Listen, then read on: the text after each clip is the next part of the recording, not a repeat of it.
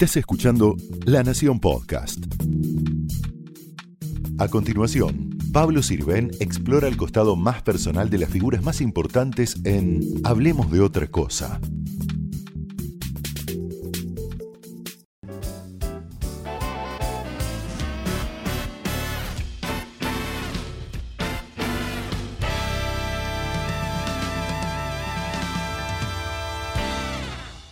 Hola Fátima Flores, ¿cómo estás? Muy bien, gracias por la invitación, Pablo, un, placer. Y bueno, una hermosa charla que se viene ahora. ¿En qué momento de tu vida te sorprende? Uy, mira, no, en un momento de mucho trajín, como digo yo, eh, de mucho aprendizaje, eh, de mucho ensayo, de mucho trabajo, eh, de mucha experiencia por dentro también como, como ser humano, como artista, viajando mucho también con mi trabajo, encontrándome con colegas de los cuales también aprendo mucho, en un momento muy lindo, de mucho crecimiento, creo yo, sí. ¿Vos sos eh, María Eugenia originalmente? Ay, sí, sí, sí, la verdad que sí, pero bueno. ¿Y por qué desde- Fátima? Y Fátima me lo puso mi marido cuando me conoció. Mm. Eh, me cambió el nombre, me bautizó artísticamente. Y tal es así que ya hasta mis padres, bueno, hace mucho ya me dicen Fátima, no, no me dicen más María. Eh, solamente mis amigas de la primaria me dicen. ¿Tenés muchas amigas de la primaria? de la primaria me quedaron, sí, cinco o seis amigas, eh, que ellas se pueden juntar más que yo, yo me acoplo cada tanto, por cuestiones, bueno, de horarios, viste que los artistas vivimos al revés del mundo, eh, pero sí, sos un grupo de- muy lindo de, ¿Y tu, de amigas. tu Flores con Z final? Sí, sí, es mío, es mío. Es tuyo. Sí, sí, es vasco-francés. Bueno, te, te pido que cierres unos segundos los ojos y te remontes a mm, recuer- los recuerdos más antiguos que tengas y que digan algo. ¿Qué, qué- qué ves? Que nos cuentes qué, qué ves. Con respecto a lo artístico o a Con mi vida... Lo que quieras, de tu vida también. Siempre fui una niña muy, en eso como dice mi mamá, muy intrépida, muy... Siempre fui artista. Intrépida de subirse a. A cualquier cosas. lado, sí, a, a caños. Una vez me dio un golpe muy fuerte en la cabeza que creo que por ahí quedé medio así de ese golpe. Estaba Te diste un jugando- golpe como hace poco también te diste en el escenario, ¿no? Sí, sí, bueno, estaba haciendo el personaje de Vidal y como cierro un poco los ojos cuando lo hago porque es una cara...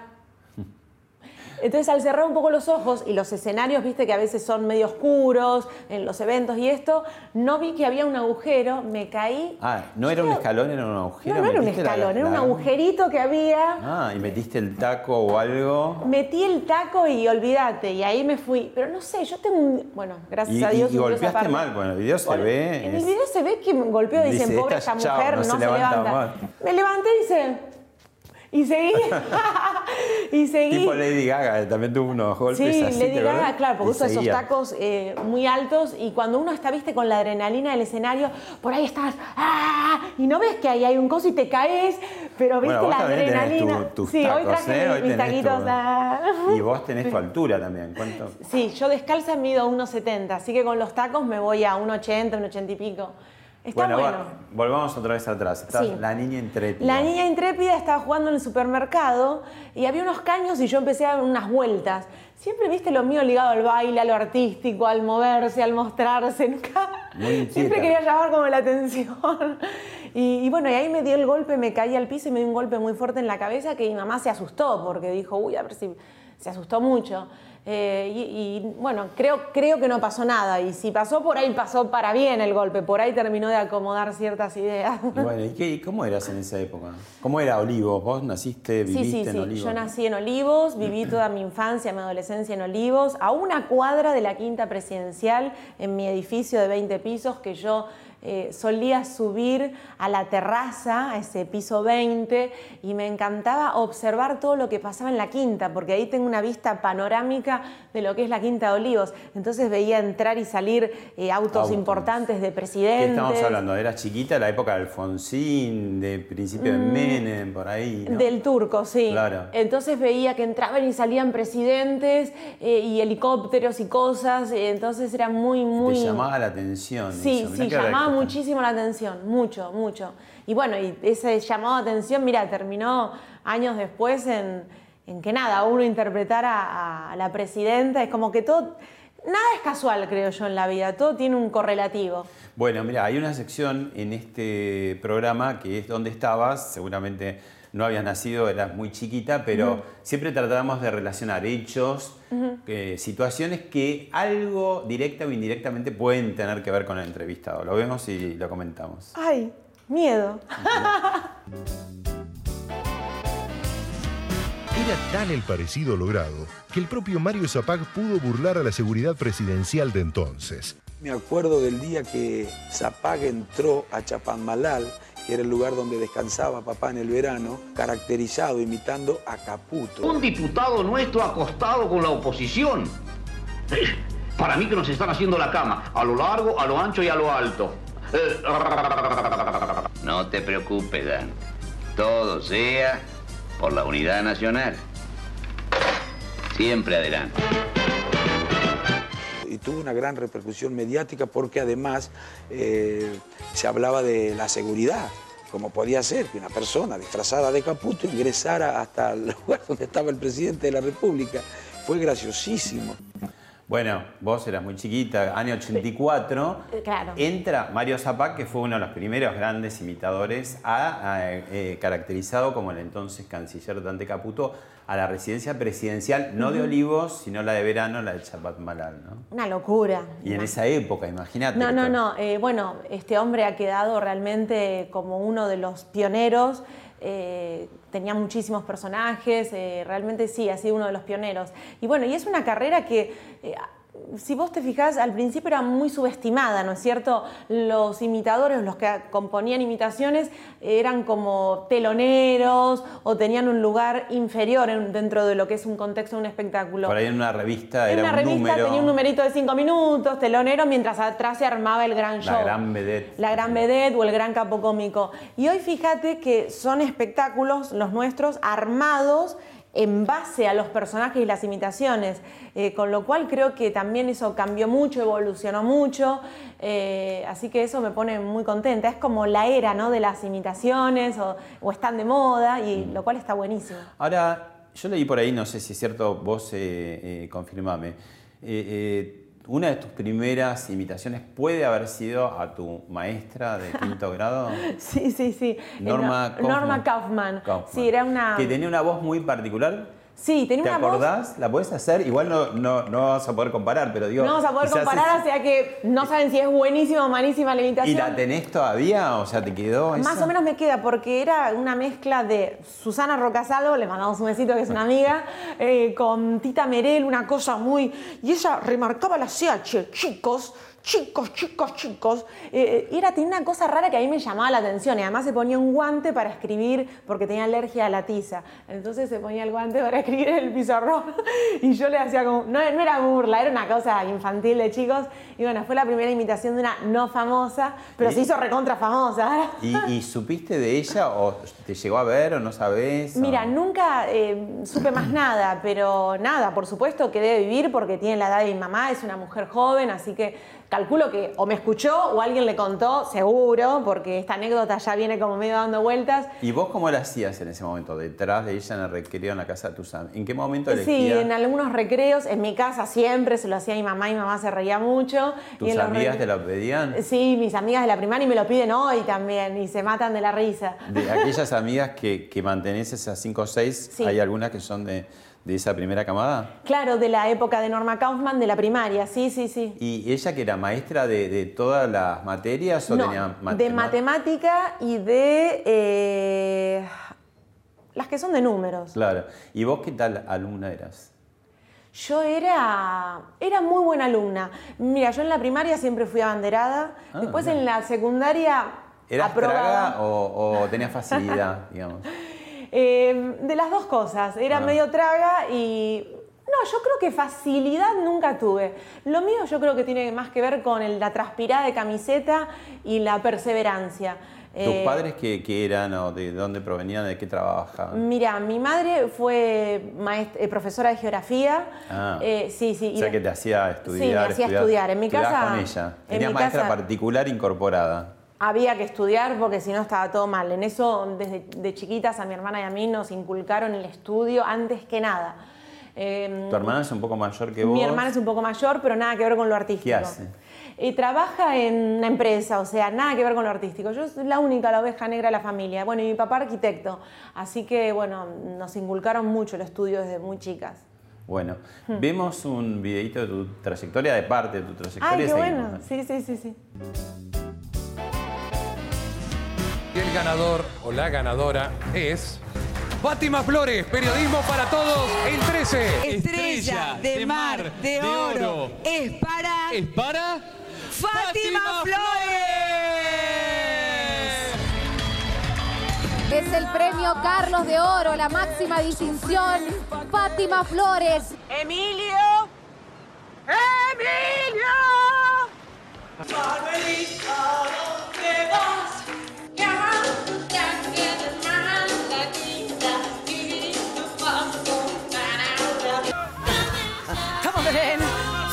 Escandalosa, sí. Tengo que cumplir 432 horas cocinando para tareas comunitarias. Qué feliz que estoy. Somos todos tan hipócritas. No lo puedo creer, no me diga que usted es Moria. Sí, papi, soy yo. Le dije que no me lo dijera. ¿Ensayaron bien? ¿Todo bien? Muy bien, muy bien. No sé, Laura, ¿vos ensayaste? No, sí, sa- salió bien. Muy, bueno, muy prolijo, muy bueno, estirado, la punta, bien, bien. Los quiero mucho, muchísimas gracias. Ay, qué lindo. La verdad que ese primer Martín Fierro en el Colón fue como muy fuerte, fue como marcó un antes y un después en mi carrera y siempre es un empuje y un impulso. Eh, los premios a todos los artistas nos gustan, eh, son mimos, eh, son reconocimientos muy, muy grandes. Ya te digo, en el Colón fue como too much. Te, te veía di- disfrutar recién viendo esto. eh, ¿Te gusta verte? Porque hay artistas que dicen, no, no, me gusta, pero Mm. yo supongo que mucho de tu trabajo, y ahora me gustaría que nos contaras un poco más en detalle, también tiene que ver con mirar y escuchar fundamentalmente, ¿no? Pero Sí. mirar, y digo, y en esa mirada también te incluís vos y, y- y te gustás, digamos. Tengo una autocrítica muy grande conmigo. Al principio, bueno, no podía verme, detestaba verme y ahora aprendí a aceptarme con los errores porque siempre uno cuando ve dice, ay, no me salió como yo quería. Eh, pero justo hicieron un compilado, la verdad que de cosas que me gustaron, no sé cómo, o lo que más me gusta. O ya aprendí a, a nada, a, a bancarme cuando algo no te sale tan bien y a que somos seres humanos y no puede salir todo perfecto. Y que hay revancha, porque Y que hay revancha todo trabajando el tiempo tanto, en esta ¿no? carrera. Todo el tiempo hay revancha, sí, gracias a Dios. Y vos que estás tanto en teatro, digo, y que el teatro es artesanal, porque cada día vuelve a empezar, ¿no? Sí. Y también esas diferencias que hay entre función y función, ¿cómo, cómo las llevas? A mí el ¿Y de teatro qué me encanta. dependen, de, de qué dependen esas oscilaciones, ¿no? Que decís, hoy salió bárbaro, otra vez no tanto. El público tiene mucho que ver también, ¿no? Sí. ¿En qué Eh, sentido tiene que ver? Eso Mira, el público es una cosa mágica porque uno todos los días hace la misma obra. Eh, en mi caso, bueno, no es exactamente la misma porque juego mucho con la improvisación, eh, con el público, con lo cual siempre al jugar con la gente Interactúas. interactúo y cambian algunas cositas. La base, la base está siempre Mm. la misma, pero bueno, se juega con mucho.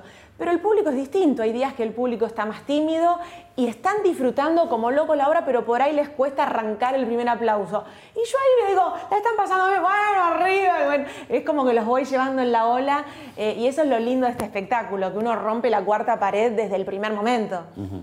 ¿Qué, qué características tendría que tener un personaje para que vos lo tomes y cuáles no, o cuáles te cuesta, o cuáles mm, los tenés ahí todavía? Seguramente debes tener personajes en distintos estadios, ¿no? Ya salieron en fábrica, ya los conocemos, otros que están en elaboración, otros que están en, en como decir, bueno, este todavía le tengo, le tengo que pulirlo. ¿Cómo, Sí. cómo es esa elaboración, esa elección de personajes? Los Mira, procesos que vas siguiendo. Es bastante complejo porque es los que uno ya tiene que tiene que estar ayornándolos al momento del día a día. No te puedes quedar con el chiste viejo, con hay que estar pendiente de lo que le va pasando a cada uno de estos personajes. Los nuevos, Y eso, perdóname, ¿cómo Sí. lo haces? ¿Estás, te, te actualizás todo el tiempo Sí. que, que mirás mucho eh, la tele, lees diarios, ves redes? todo, todo eso, más YouTube, más si puedo encontrarme con la gente en persona, con los que hago, mejor. Todo es material para mí eh, que como actriz me nutre y me fortalece y me da seguridad para encarar el personaje desde otro aplomo, ¿no es cierto? Y poder jugar de ahí a todo el humor. ¿Y cómo el, el minuto número uno de un personaje, decís, voy a hacer este personaje, ¿qué, ¿cuál es tu mesa de trabajo en ese momento, digamos? ¿no? ¿Qué es lo primero que, que haces? Empiezo a ver videos, pero a investigar, pero a full. Investigo todo, todo, todo, todos los videos que haya. eh, estoy pendiente del color de la voz, pero sobre todo de la, de la esencia del personaje. Ir a la esencia para saber qué respondería en tal o cual situación, qué diría, cómo se comportaría, qué pensamiento tiene sobre la actualidad, sobre la política, sobre, la, sobre todo. Claro, porque tu composición, uno diría, parece eh, lo más difícil la composición de la voz, sacar que la voz sea parecida, pero después haces una composición general, de Totalmente, corporal. ¿no? desde lo mucho- actoral, desde lo corporal, desde la- el color de la voz, es una composición muy, muy compleja, muy íntegra, con lo cual por eso lleva tanto tiempo armar un personaje. ¿Y vos qué, qué haces? ¿Tomás nota? ¿Estás como con, con un foco así, con los ojos bien abiertos, la- el, el oído? Yo ¿Qué- mejor que no abra más los ojos, porque si no me ya son grandes, van a quedar de- salidos de órbita. Pero mira, estoy constantemente, yo no paro nunca, no, no paro un día, siempre estoy pendiente qué pasa, qué tiene ganas de ver la gente. Eh, Para mí el olfato popular es fundamental en esto, porque por ahí hay gente que dice, no, a mí no me importa eh, que vengan ocho, yo hago lo que yo quiero, está buenísimo, pero también está bueno que la gente lo disfrute, porque si yo hago un personaje que lo conozco yo sola, que es, no sé, una finlandesa que canta tango, no sé, por decirte algo, o sea, no le va a importar a mucha gente. Está bueno a ver qué tiene ganas de ver la gente. Por eso los espectáculos que yo armo son muy populares y a veces la palabra popular está asociada a algo Chabacano. chabacano. Y la verdad que no, ser popular es, no sé, Llegar a un es llegar a, a todo, no sé, Y Mirta Legrand, Susana Jiménez son populares, son queridas, son amadas, son personajes que uno no puede dejar de hacer. Y sos multitarget, digamos, porque va de un público muy popular Sí. a un público de pronto más eh, elitista. o- Totalmente, y muy heterogéneo también en edades, desde niños, eh, vienen familias de abuelos, hijos, nietos, Oh, tus espectáculos siempre son para todo público. para todo público, para toda la familia, eso realmente me, me encanta que pase eso en la platea. Eh, de hecho yo bromeo también con eso, no sé, si por ejemplo estoy con Moria y, y me están mirando los nenitos así, ay, que mira, me encanta, me encanta que esté lleno de chicos, no soy fan, papi, soy Moria Casa, una incorrecta absoluta, que estoy con el señor Pablo Silver, que es primerísimo absoluto, te lo pido para dar. Bueno, ahí tenemos el primer testimonio para que escuches de alguien ¿En que está muy cerca tuyo. Uy, no puedo creer. Hola chicos, ¿cómo andan? Bueno, qué decir de Fati, que es una genia en el escenario, súper talentosa y súper profesional. Fuera del escenario, ni hablar. Una persona súper generosa, muy copada y que yo le agradezco y aprendo mucho trabajando con ella. Pero no sé si saben ahí eh, una cualidad que tiene Fátima que es que se tienta y se tienta poco, pero cuando se tienta, se tienta fuerte.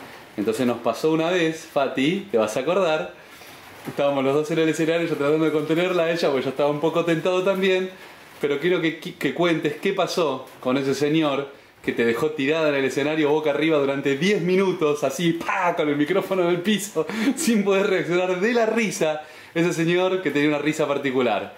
Nosotros lo bautizamos Así que por favor, Fati, contá la historia de No, no, no, es tremendo. Eh, estábamos en verano en Villa Carlos Paz en el 2016 con el espectáculo que se llamaba Fátima para Todos.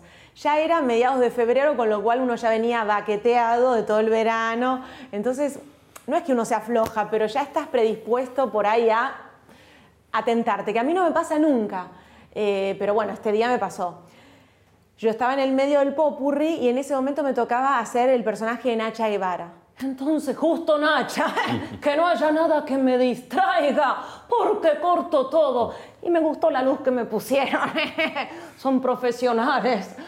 Entonces estaba hablando como Nacha y de pronto un señor, estaba el público muy atento escuchando y este señor se reía a contramano del resto, o sea, en momentos que eran silencios. ¿Por qué?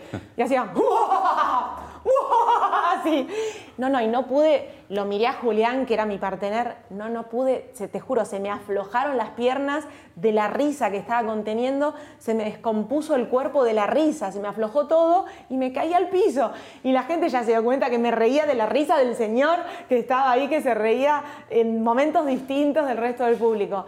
Y nada, y todos nos terminamos riendo de eso, que es lo lindo también que pasa en estos shows, que que nos terminamos riendo a veces de las risas del público, ¿viste? Cuando están esas risas características está buenísimo porque contagian al resto, pero bueno, en este caso me contagió a mí y no pude parar de reír. Claro, hay mucha gente incluso debe haber pensado, ah, lo ponen, es una... ¿Viste que la gente Sí, cree, no? muchas veces me preguntan, eh, por ejemplo, cuando yo hago participar al público, que subimos a dos personas y hacen un juego, eh, si está armado, si son che, los mismos, son sí. los mismos, son actores. No, no, no, es el público que viene con ganas de verdad de participar y se llevan premios. Me interesó eso que, me, eh, que dijiste de- eh, del contagio de la risa. Sí. Es así, ¿no? Es así, totalmente.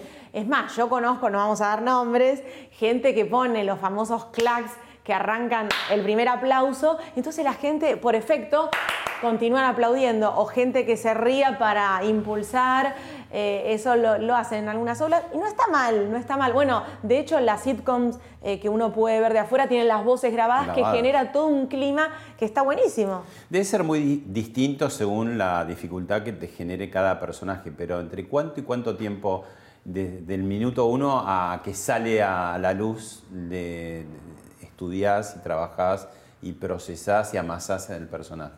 Y yo te diría que bastante, mucho, mucho, eh, muchos meses y hay personajes que hasta eh, yo digo, bueno, me gusta como me sale recién ahora, después de años, que lo venía haciendo, pero lo voy perfeccionando y perfeccionando. Creo que es una tarea que no se termina nunca, eh, porque yo hago, a perso- hago personajes de seres humanos y estos seres humanos van evolucionando todos los días, con lo cual mi trabajo no termina nunca tampoco. Y Bueno, además la gente además poniendo- disfruta mucho de que tengas por ahí la, la postilla, el apunte del- de, ese día o del día anterior, ¿no? Totalmente.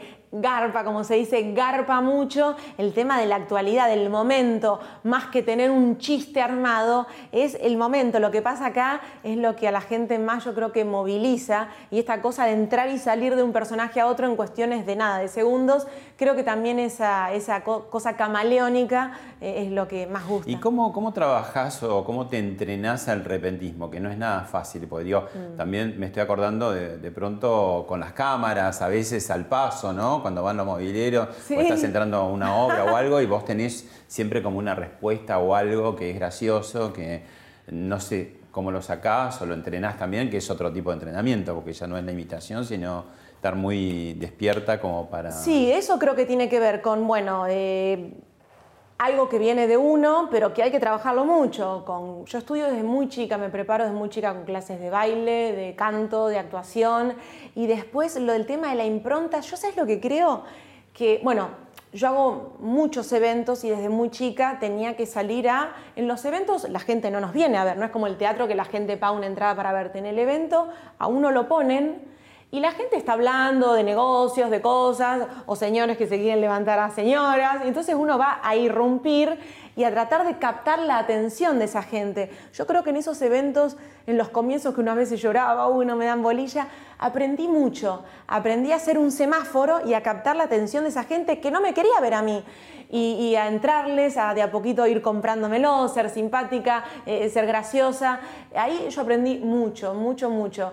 Eh, más bueno, los programas en los que trabajé, que son de los más populares, eh, trabajar en, Showmatch, al lado de Susana Jiménez, eh, también compartiendo con ella estos sketches, donde no había nada guionado, donde era la impronta, al vivo, vamos, eso realmente te da un training, una gimnasia muy, muy importante. En las notas también, vos viste que las notas a mí me hacen también hacer personajes y qué diría tal o cual, y eso te da también un, un training importante que, que lo agradezco porque está buenísimo.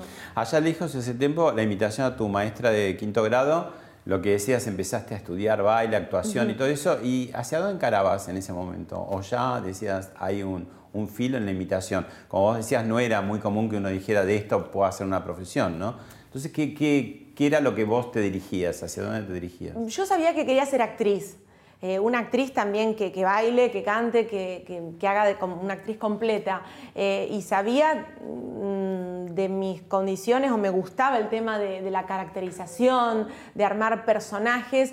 Pero ya te digo, yo decía, "Mm, soy mujer, no sé qué va a pasar, si me van a dar bolilla, es un ambiente muy machista, eh, siempre son cómicos, si bien, por supuesto, desde la gran Nini Marshall, Ahí, ahí la Ah. tenemos ahora justamente para verla, porque Ah. te voy a decir, bueno, tengo una seguramente que vos la admirás muchísimo y que es como la precursora, la gran capocómica, pero gran capocómica durante muchas décadas Sí. sola, digamos, Sola. sola. y entre medio. La vemos y conversamos. Dale, dale, sí, por supuesto.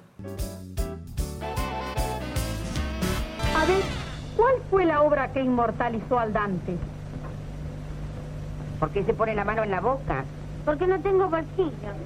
A ver, ¿cuál fue la obra que inmortalizó al Dante? La divina, la divina, la divina. No, señora, no la adivino. Pregúntele cosas más fáciles, quizás sea demasiado para ella. A ver, quebrado. ¿Cuál es la mitad de un medio? Un cuarto. ¿Cómo dividiría un cuarto por la mitad? Con un biombo. Números enteros mejor. Pero si no sabe ni la tabla del 2. Sí que la sé. A ver, dígala. Dos por una, dos. Dos por dos, cuatro. Dos por tres, llueve. ¿Qué está diciendo? Yo no, y la gente no dice cada dos por tres llueve. Usted es la vergüenza de la clase. Otras niñas a su edad saben diez veces más que usted. Y bueno, que yo empecé muy tarde. Entonces hay que educar a Nini, año 1940, y un detalle es el debut de las mellizas Mirta y Silvia Legrand. Sí, no, no, es tremendo, sí, porque yo sabía, porque Mirta lo ha contado, eh, Mirta decía, ay, yo fui extra de Nini Marshall, le mandamos un besito, ¿eh? Querido, le mandamos un besito. Eh, no, no, la verdad que imagínate, para esos años, esta mujer, pero una cosa extraterrestre, no se puede creer, eh, la inteligencia, la gracia, el talento, el carisma, eh, bueno, y por eso hace que siga perdurando en los años y que todos la tengamos realmente como un referente. Realmente es una mujer que, que marcó una historia, no sé, increíble. Realmente chapó, chapó. Ahora, entre tantas cosas absorbidas en el tiempo por el machismo, el Ujú. humor también fue absorbido por el machismo. Es decir, yo no sé si era por, como vos decías, los capos cómicos que le dan el lugar simplemente al cuerpo, como la vedette, Sí, o por el otro lado también un tema, y por eso quiero conversarlo con vos, que sos mujer, ¿no? Si la mujer de pronto eh, no, no se atreve a, a burlarse, ahora sí, porque ya hay muchas más chicas y, eh, que lo hacen, ¿no? Pero Sí. si había como un preju- prejuicio también de decir no hacerse el- la payasa, ¿no? El hombre por ahí tiene como más... eh, claro, sí, sí. De hecho, fíjate que siempre fue como visto más gracioso que un hombre se disfrace de mujer y si una mujer se disfrazaba de hombre como que no se tomaba como algo gracioso. Ah, Siempre hubo mucho, mucho machismo con ese tema. Eh, por eso celebro, bueno, que hoy en día las mujeres eh, hayamos tomado tanto protagonismo en todas las áreas, pero bueno, más específicamente en el humor, en el stand-up,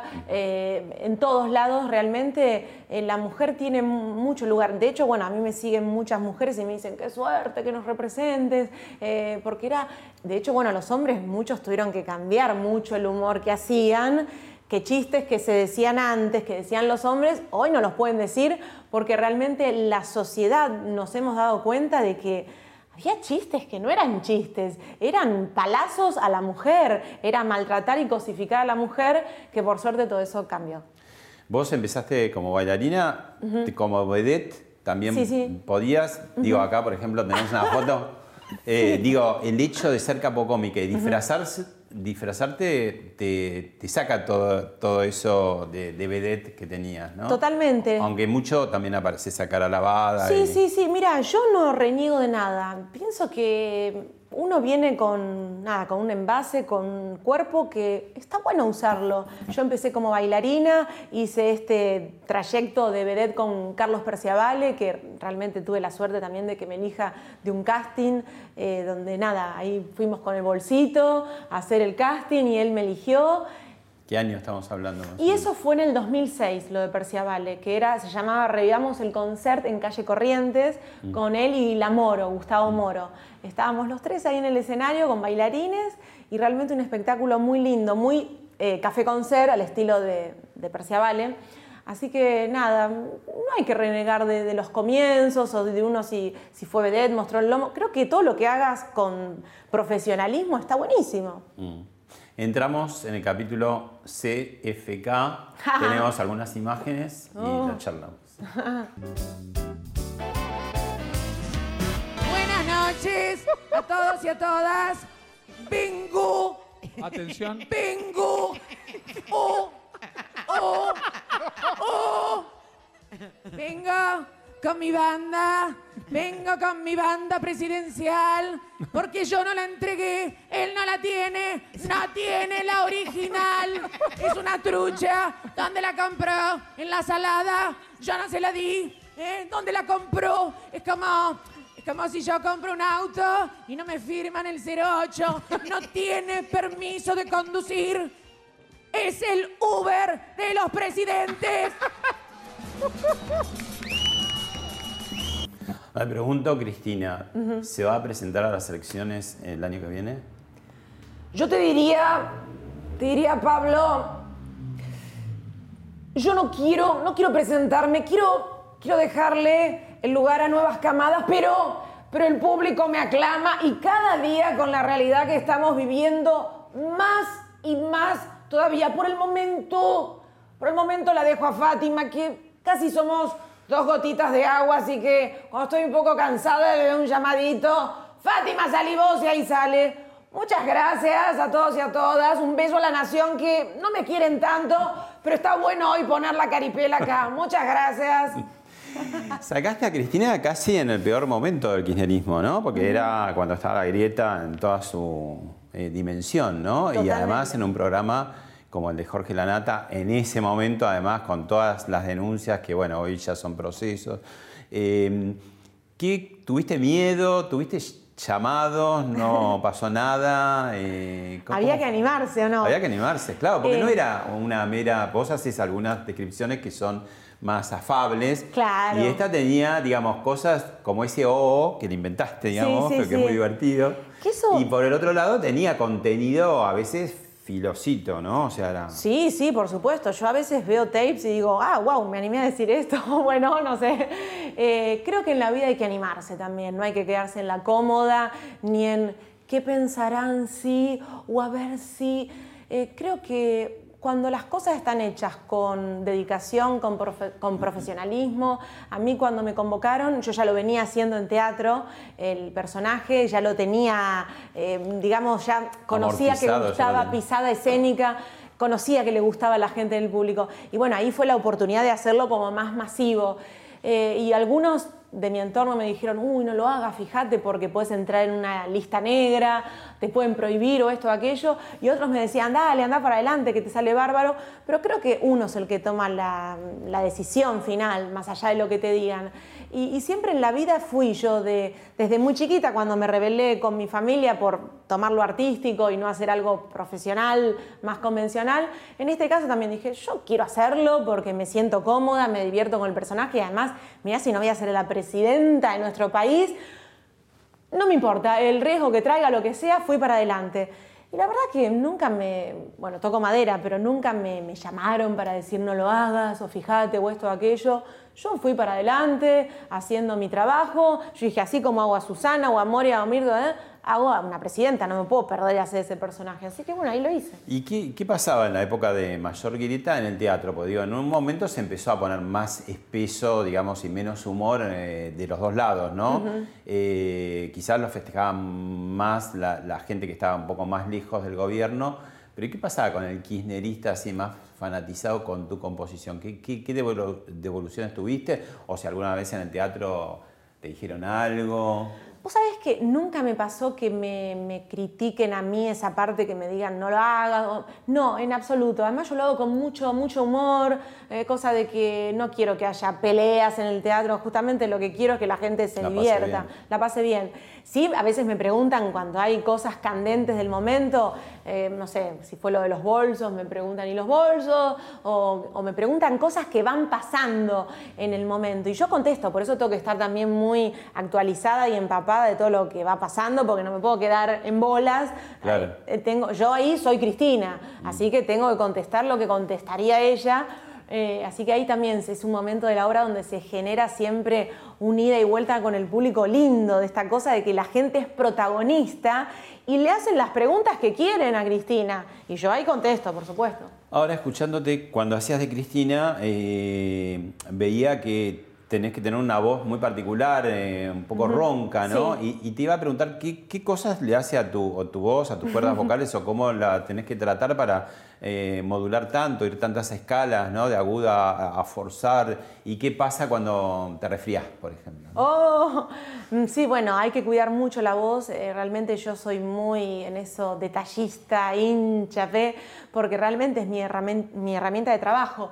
Eh, y en el verano, sobre todo, que son dos funciones todos los días, más las notas, más esto, más aquello, la voz se resiente, por más técnica que tengas. Y bueno, a mí me pasó este verano que me enfermé justamente por los aires acondicionados y esto, y estaba fatal, así, y ronca y tomada. Y justo ese día vino Jorge Lafauci, que bueno, es el presidente del jurado de los premios Estrella de Mar, y yo estaba loca en el camarín y decía, ay no, justo hoy tiene que venir. Y yo así con la voz horrible, no, no me voy a ganar nada, no voy a poder, voy a estar horrible que yo. Pero no sabes lo que sufrí ese día, fue tremendo, estaba infumable ese día. Y después cuando me vio Jorge a la salida, por suerte no se dio cuenta de nada. Yo le dije, uy, vos sabés que yo estaba enferma. No se notó nada, Fátima. Dije, ay, gracias a Dios. Pero, y ese día, bueno, me di una inyección, esas que te dan las de corticoide, porque si no, no podés seguir. Y más una voz como la de Cristina, donde es tan ronca que yo al principio costaba. Yo decía, ay, llegaré todo el verano porque es, es romper literalmente la voz. Vos pasás de una voz tranquilita Buenas noches a todos y a todas, donde decís, ay, me estoy forzando mal. Y después de eso tenés que pasar una balea Lynch, que es todo agudo, lo contrario. ¿Qué sería? En las buenas y en las malas, a mi lado siempre tú. De una forma sobrehumana, a mi lado siempre tú. En un mismo show, de pronto, ¿cuántos personajes podés llegar a tener? Y en este estamos haciendo, en el que estamos haciendo ahora son 40 imitaciones, así que eh, son 20 en un popurrí, más otras 20 que son entre cantadas, habladas. Eh, es, es bastante movida actoral, de canto, eh, desde un Michael Jackson que se baila todo, una Jennifer López, una Tina. Eh, bueno, hay personajes tan diferentes y todos grosos, todos. A mí me encanta todos muy distintos todos muy acá, distintos ¿no? vocalmente. Y me gusta llevarle a la gente, o sea, darles en un mismo show, meter a todos divos y divas que sería imposible juntarlos, bueno, algunos porque ya no están y otros porque realmente, bueno, son inalcanzables en cuanto a... ¿Y tenés que tomar algo, digamos, para la voz o algo para después que terminás que estarás en llamas? No sé cómo queda. Y después lo ideal sería no hablar, pero viste cómo es la vida, uno habla. Lo ideal sería no hablar, hacer reposo vocal, dormir mucho. eh, y a mí me gusta mucho el té de jengibre, que es bueno para las cuerdas, limpia. Bueno, acá tenemos otro personaje muy importante, Mm. espejado con vos o vos con ella, no se sabe bien quién es quién. Ay, ¿quién será? queremos, María Eugenia y yo queremos darle un GPS, a ver si vienen a la provincia, ¿eh? que me parece que no la encuentran, ¿eh? sí, a ustedes.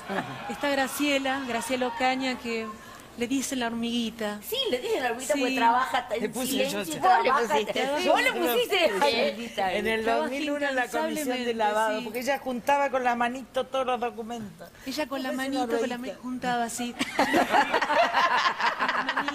Los documentos. Los documentos, sí. Es verdad. A Cristina también le decían hormiguita, ¿por porque qué? se llevó todos los palitos a la casa. Pero bueno, es un poquito de humor, un chascarrillo. ¿Gobernadora va a ser presidenta?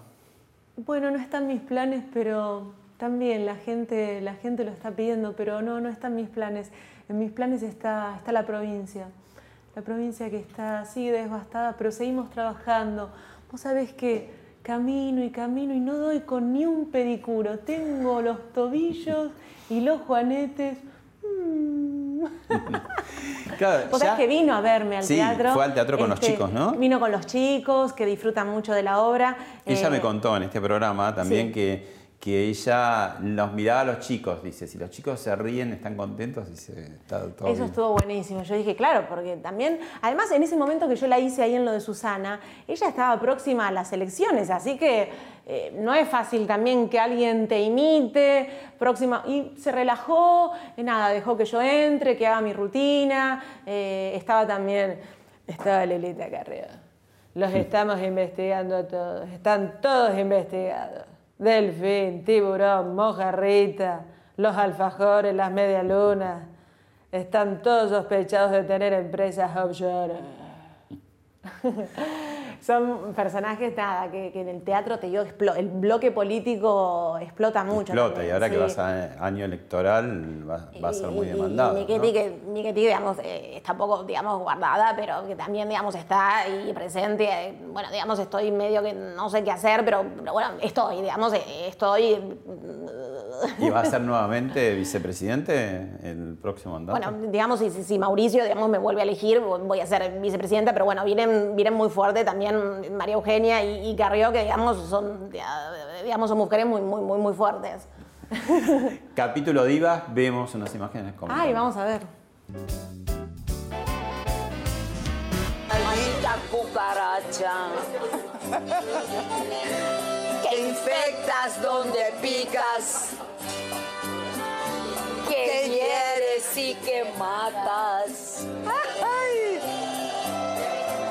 Alimaña, culebra ponzoñosa, desecho de la vida, te odio y te desprecio.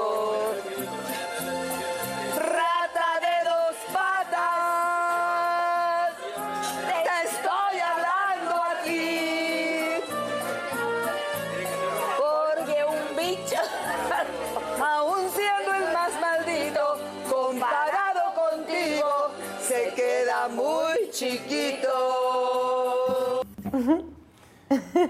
¿Y Susana?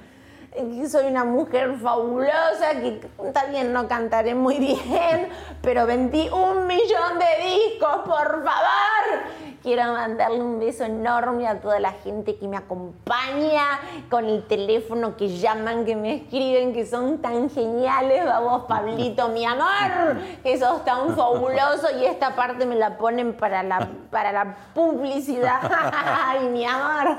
¿Cómo son las divas? Eh, Viste que las divas también estaban como una especie de, de pedestal en una vitrina y también ahora, como Sí. vimos, se, permiten hacer mucho humor. Bueno, Susana es una gran pre- precursora en eso, este, con, con vos, también con Gasalla. Sí. Bueno, capítulo Gasalla, podríamos decir al- algo, una línea ahí de Gasalla. ¿Cómo, está, ¿Cómo quedó todo eso, no? Porque un poco No. al principio la- tu llegada como que perturbó y después, bueno...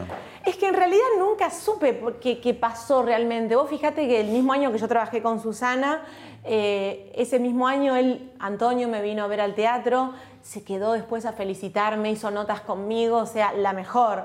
Eh, le encantó el trabajo que vio. De hecho, él también me propuso en la producción, porque él es una figura importante y también dijo, cuenten con Fátima para este año, miren que la vi, me encantó en el teatro. Eh, y bueno, y me convocan y hacemos el sketch y después, bueno, pasó lo que pasó, pero creo que nada, que las cosas hay que hablarlas a tiempo y que si algo molesta o lo que fuere, hay que hablarlo a tiempo porque después se hacen esas famosas bolas de nieve donde por una pavada que se puede hablar, eh, después, bueno, pasa lo que pasa, pero después hablamos tranquilos y me salió medio vida, después hablamos tranquilos y, la verdad que nada, que está todo recontra más que bien. Este verano, bueno, iba a hacer, a hacer temporada de Carlos Paz, que al final no la hizo. Yo creo que es un grande y, y nada, y fue un placer realmente, un honor de verdad eh, compartir sketch con él y con Susana, estuvo muy, muy bueno. Y con respecto a lo otro, a lo de las divas que se humanizan, me parece que está muy bueno. Ya no es más la diva en la burbuja esa de cristal. Eh, no, la gente quiere también eh, tener al artista cerca y sentirse identificado, ¿no es cierto? Eso también creo que, que es muy importante. Así que bueno, por eso vimos también a Susana en esto de cantar y soltarse, aflojarse, eh, tomarse unas copitas. eh, y me parece que está bueno, está muy bueno. Otra, ah, El, el estrella, ¿no? Cuando Qué la lindo, estrella esto- mar. Este verano, bueno, la Estrella de Mar de Oro, acá estoy también con Triana, que es una amiga mía bailarina, eh, Franquito, bueno, los chicos que están ahí también contentos. Fue un momento, no podía creer yo, ¿eh? Ya estaba, viste que la gente, le cuento, para, por ahí la gente no sabe mucho de esto, que la gente cuando en los premios empiezan a ir, que eso no está bien. Yo siempre me quedo hasta el final, tipo Sarmientito, porque, nada, por, por respeto a los compañeros y por respeto a los premios. Ya estaban todos medio yéndose y había un grupo cantando y le poníamos onda ahí con Facundo Arana. Y de pronto dice, bueno, vamos a... eh, Viviana Canosa, eh, Viviana Canosa dijo, bueno, vamos a entregar el premio Estrella de Mar de Oro. y entonces estábamos ahí, yo dije, nunca pensé, pero nunca, pero ni la más remota pensé que me tocaba a mí. Pensé que iba por otro lado, por el lado de las comedias, por ese lado. Cuando escucho que Viviana Canosa dice, Fátima Flores, te juro, se me aflojaron las piernas como el día que el hombre se, se reía mucho. Se me aflojaron las piernas, no podía Te creer. sorprendió de verdad. Pero me sorprendió de verdad. Mi cara, mira, ¡ah! Era, no sé, no podía creer. Eh, fue realmente un, un día muy lindo y además que fue justo para mi cumpleaños, así que vino Ah, bárbaro. buenísimo. Las divas. Ay, acá estamos con las días. Con Moria, obviously, en el centro, amores, nada de cabotaje de costado. Y en el costado que estaba la señora Fátima Flores, que se cuelga de mis lola, sé que déjate de joder, Fátima Flores. Y la señora Carmen Bavier, y ¿cómo me ven? Que me lleve siempre muy bien con Moria. La quiero tanto. Somos todos tan hipócritas en este ambiente, unidos por el espanto. Y acá, preparación para Cristina. Acá preparación para Cristina, estamos ahí a mitad de camino porque en realidad la máscara ya está hecha, ya está maquillada, ya está pegada y faltaría lo que es la peluca. Y ahí me están con los retoques. eh, nada, es muy lindo. También estos preparativos. Las máscaras para tele son dos horas, ¿eh? entre el pegado, el sellado, el maquillaje. eh, son, son dos horitas para salir a escena. Acá, estamos con Antonio, el día que me vino a ver, y con Polino, que es un amigo, que le mando un beso enorme, gran persona, Polino. Y, Antonio, una gran persona. Y Antonio, quedó medio chiste, pero no, no era la idea. No, y Antonio, que no somos amigos, pero de verdad, eh, fue un placer y un lujazo eh, para un artista trabajar con un capo cómico con tanta trayectoria como Antonio y con tanto que sabe. Ot- otro también que es como Nacha, con las luces, con el sonido, con el espacio. Y difícil. pero viste, es como que sí, les Lo hacen yo, fama ¿no? de. Sí, le hacen fama de difícil, pero también está bueno cuidar todo. Bueno, el gran artista es un poco Porque celoso de- todo, digamos, ¿no? Totalmente, no es solo También el del que talento. llega o de el la que talento hay llega. que acompañarlo con la luz, con el sonido, con el vestuario, con los artistas Todo que te tiene que estar acompañan. 10 puntos, Todo tiene que estar 10 puntos. sí. Vemos un poco de tu show y eh, lo charlamos. Bienvenidos a este mega espectáculo llamado Fátima Superstar.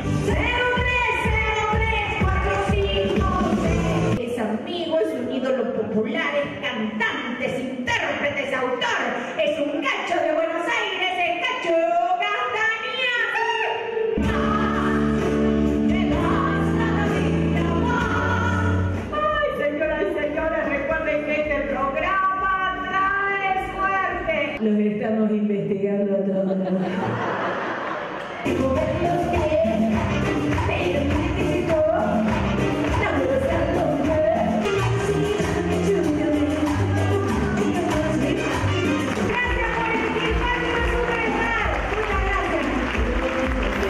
¿Cuáles son las diferencias entre Mar del Plata y, y Villa Carlos Paz? Que vos haces un verano en uno, un verano en otro, y entre Sí. medio Buenos Aires también. el medio de Buenos Aires, gira nacional. Eh, mm, mirá, hay artistas que viste son, se quedan solo en una plaza y a mí me gusta esto de recorrer el país, con lo cual, por eso, eh, la primera obra debuté en Mar del Plata de la mano de Faroni, que también le mando un beso. eh, que todos hacen a que uno crezca, ¿no? Todos los productores, bueno, Lino, Patalano, Carlos Rottenberg, todos número uno realmente, de los cuales aprendí mucho. Bueno, debutamos ese verano en, en Mar del Plata. Me dijo Faroni, dale, animate. Yo todavía estaba con un poco de temor, pero yo sola, ¿te parece? Sí, la vas a romper. Bueno, y fuimos a Mar del Plata, al Teatro Provincial, emblemático de Mar del Plata, la rompimos. Dijimos, bueno, qué bárbaro, será ahora porque eh, venimos a estar fuerte en la tele y no, y continúa. Al año siguiente fui a Carlos Paz, al Teatro Candilejas, y así fui intercalando los veranos, bueno, y en el, invierno meto la gira y calle Corrientes, y te digo que cada año se suma más público, eh, cada año se toma más seriamente la obra. Eh, al principio muchos tenían como, bueno, hacen unas. Imitaciones. Y de verdad que es un show completo donde se canta en vivo. Con Pero la verdad que también fuiste creciendo mucho. Yo me acuerdo que hace años yo, yo te hice algún comentario también, en Sí. el sentido que, que, bueno, bueno, eran procesos que se tenían que ir Son procesos, uno empieza con dos, tres personajes, eh, te vas afianzando, vas eh, agregando personajes realmente que, que te hacen enriquecer mucho. Una Valeria Lynch, los Pimpinela, eh, un Michael Jackson, una Madonna. Son personajes realmente que hay que, que estar preparado y está buenísimo hacerlo, son desafíos muy grandes. Yo no me ando con chiquitas, me gustan los desafíos y bueno, eso hace que, que uno vaya creciendo también como artista, que el show crezca. Mm. ¿Otra? Más fotos. Ah, una foto con mi marido y esto fue en eh, una de las, bueno, de los eventos importantes. Fue, ah, fue una de la entrega de los, los diplomas de los Martín Fierro, eh, que fuimos ahí con mi marido eh, y la pasamos barro. La verdad que la, las fiestas estas de los artistas, de los premios, son tan lindas porque uno se encuentra con colegas por ahí que no ves hace, hace rato. Eh, y nada, mi marido acompañándome siempre Mario, a sol y eh, pro- produce mucho de, de tu figura del espectáculo, Sí. ¿no? Siempre está en Es el mi manager. Mm. Es mi mon- me encanta decir esa palabra, manager. y mi, Está en el detalle, pero también la cosa grande, ¿no? Totalmente, es el director de nuestras obras, eh, produce en este caso, bueno, con Miguel Pardo, eh, y es quien me conoce más eh, a la persona y al artista, así que siempre mi primer espectador es él. Eh, la primera imitación se la doy a él a ver qué le parece. Y pero nunca se corta, ¿no? Porque digo, eh, está bueno tener la confianza porque es tu pareja. Sí. Pero el tema es que te lo llevas a tu casa también y siempre sigue y nunca se corta. Es verdad, eh, uno lleva el trabajo a la casa, a la cama, a la habitación, a, la cocina, uno no corta nu- nu- nunca. Lo ideal sería no hablar en la casa de trabajo, pero lo cual es imposible. Nosotros vivimos hablando de trabajo y las peleas son por trabajo, por criterios artísticos, porque yo quiero hacer esto, lo de aquello, el chiste este, el chiste aquello. Eh, pero nada, tiene que ver con la vida y, y todo tiene solución. O sea, son nada, discusiones o diferencias que siempre por suerte llegamos a un punto en común. Otro compañero tuyo que está en tu show tiene algo para decirte. Ay, a ver. Fátima, me acuerdo cuando te vi por primera vez en la tele, estabas de invitada en un programa de Carlos Monti, creo. Andate, pasarela, andate. Me encanta imitarlo a Carlos Monti enojado. Y ya sobre el final del programa te preguntaron, che, además de ser vedette, en ese momento vos eras vedette. ¿Qué sabés hacer arriba de un escenario? Algo así te preguntaron. Y vos de golpe te paraste y empezaste a hacer a Susana, a Talía, empezaste a imitar. Y yo me quedé así dije, oh. Después al año siguiente nos vimos en el programa de Mirta. Eh, compartimos un almuerzo, ahí estaba Jorge Corona, estaba Rudy Chernikov, el negro Álvarez. Y también fue como una experiencia muy fuerte porque empezaste a hacer personaje, empezaste a hacer a Cristina. En ese momento recién estabas empezando a hacer a. Cristina. Y me acuerdo que charlábamos sobre esto de hacer teatro, de bueno, las máscaras, las caracterizaciones. Y finalmente estamos acá juntos, así que creo que se va a venir una temporada muy divertida. Espero que la pasemos este, muy bien este verano. Y Yo te quiero decir una cosa, Fátima, te habla Tristan. Espero que me llames para la próxima temporada. En esta vas con Tarico y, y espero que te vaya bien, ¿eh? seguramente vamos a ser muy felices. Los dos, eh, y bueno, vamos a ser muy felices juntos. eh, y espero que no grites mucho siendo Cristina, ¿eh? Un gran imitador. ¿eh? Muy bueno, es excelente. Y es eh, en radio, o sea, Yo en estuve en radio en el programa Magdalena y lo veía ahí mismo a la mañana, a las 6 de la mañana. A la mañana que la voz, viste, no es lo mismo, no, no rinde lo mismo. Y en radio, donde uno no tiene pelucas, donde no tenés el cuerpo para jugar la morisqueta, donde es la voz pelada, realmente es un capo de verdad, es un grosso y es muy humilde, es muy buena persona, así que nos llevamos muy bien y arriba del escenario somos un fuego, bomba. No, no, ¿sabés lo que somos arriba del escenario juntos? Él hace Ventura y yo entro como Marisa, claro, porque te hablo del caso de Rodrigo del Potro, que a mí me quieren quedar como una trolita y no soy ninguna trolita, porque yo canto, también canto. Es la cachaca, el ritmo tropical, que me seduce por su forma de bailar. Ajá. Bueno, ahí para irnos te voy a pedir una cosa muy difícil, Ay, no, miedo. pero ¿Qué, muy difícil, salto mortal prácticamente. ¿Qué es esto? ¿Cómo imitaría Fátima Flores a Fátima Flores? ¡Uh! Lo más difícil del mundo. Yo creo que soy muy de, cabeza o de, de sentimiento muy chiquilina. Es como que de verdad no perdí el niño o niña interna, ni lo pienso perder, porque creo que es la clave de la felicidad, de, de nada, de tener esa adrenalina siempre y de no, de no envejecer, ¿no? Porque la gente dice, bueno, ya está. No, para mí hay que ser siempre un niño adentro, jugar, divertirse. El día que perdés eso me parece que, que perdés la sal de la vida. Así Bueno, que hacenos eso. la esencia de Fátima Flores. Hola, ¿cómo estamos? che, nos vamos temporada, qué bueno. Mi marido que no me fuma más, dale, Norberto, ponete las pilas, vamos. Dale, pongan música. y la vida es eso. ¿Y fuera de la escena estás así también, pila? Sí, muy pilas, me gusta, me gusta estar, eh, sí, tengo, cuando recién me levanto no, eh. Cuando recién me levanto, me No, levanto tranquila, tran- no digo de mal humor, pero sí tranquila. Y después voy tomando con el día mucha, mucha alegría y lo que soy yo, la esencia mía de verdad. Gracias, Fátima. A vos, Pablo, un placer y, y bueno, quédense con la programación de la Nación.